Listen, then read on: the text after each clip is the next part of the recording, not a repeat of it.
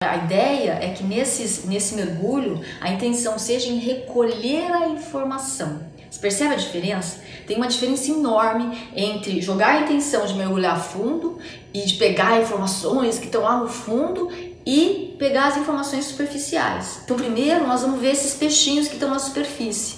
Depois a gente vai aprofundando, aprofundando, aprofundando, mas isso vai acontecer com muita delicadeza e com muito respeito tá? Respeito a quê? Respeito a tudo que vocês estão sentindo, respeito a tudo que vocês podem sentir. Não tenham essa intenção desse perfeccionismo de tentar chegar tão fundo. Peguem a informação que vocês estão captando neste momento, que são essas informações que estão boiando neste momento, a que vocês precisam para este momento.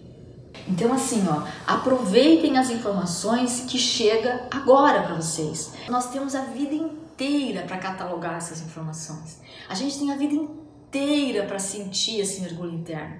Então, a gente não precisa sentir tudo de uma vez. A gente não precisa pegar todas as informações. Até porque a gente não precisa de todas as informações neste momento da nossa vida. A gente precisa daquelas informações que estão ali, mais pertinho da gente. Tá bom?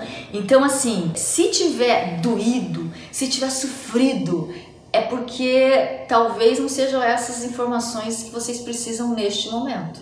E se tiver muito difícil, é porque você está sofrendo a situação, tá? Então não precisa sofrer a situação, é para pegar a informação, só isso. Pega a informação, cataloga a informação, traz pra gente aqui a informação que a gente vai transformar essa informação durante a jornada Self Mosaico, tá? Então não precisa ficar sofrendo a informação, tá bom? É para pescar a informação. A meditação ativa é só para buscar as informações para que a gente possa ir colocando pontinhos de informação no mosaico de vocês para conseguir começar a aprender como que conecta um ponto no outro. Porque senão, se vocês se perderem nesse sofrimento, que às vezes começa a acontecer quando a gente se lembra de algumas coisas, vocês vão perder a oportunidade de trazer o racional para entender o que está acontecendo o tema é sincronicidade, que é o que nós vamos falar daqui a pouquinho.